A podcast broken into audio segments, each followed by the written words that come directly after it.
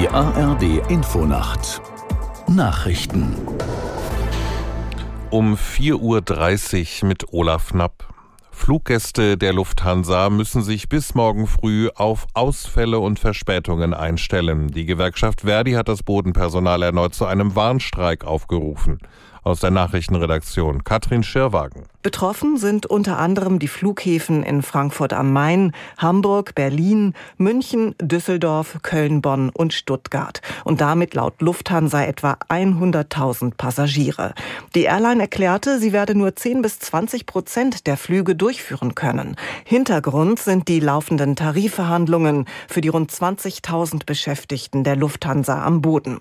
Verdi fordert unter anderem 12,5 Prozent mehr Gehalt.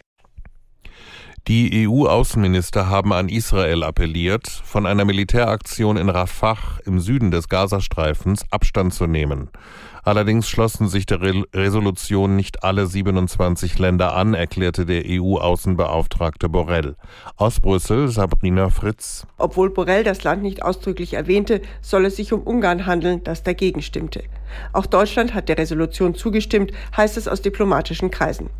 Der Außenbeauftragte Borrell sprach auch von einem sehr bewegenden Auftritt von Julia Nawalnja, der Frau des verstorbenen Kreml-Kritikers Alexei Nawalny. Sie habe einen Einblick in die Opposition Russlands gegeben. Putin ist nicht Russland und Russland ist nicht Putin, erklärte sie den Außenministern. Diese bereiten zum zweiten Jahrestag des Angriffs auf die Ukraine ein neues Sanktionspaket gegen Russland vor. Vielen Kliniken droht weiterhin das Aus. Davor warnt der Chef der Deutschen Krankenhausgesellschaft Gass. Nach seinen Angaben könnten in diesem Jahr weitere 80 Kliniken pleite gehen. Er sprach in der Rheinischen Post von einem ungeordneten Sterben, das zu Lasten der Mitarbeiter und Patienten gehe. Gass fordert weiterhin einen Inflationsausgleich für die Kliniken. Solange der vom Bund verwehrt bleibe, sollten die Länder den Klinikplänen von Gesundheitsminister Lauterbach nicht zustimmen. In Brandenburg wird heute das Ergebnis einer Bürgerbefragung zu den Plänen von Elektroautobauer Tesla vorgestellt.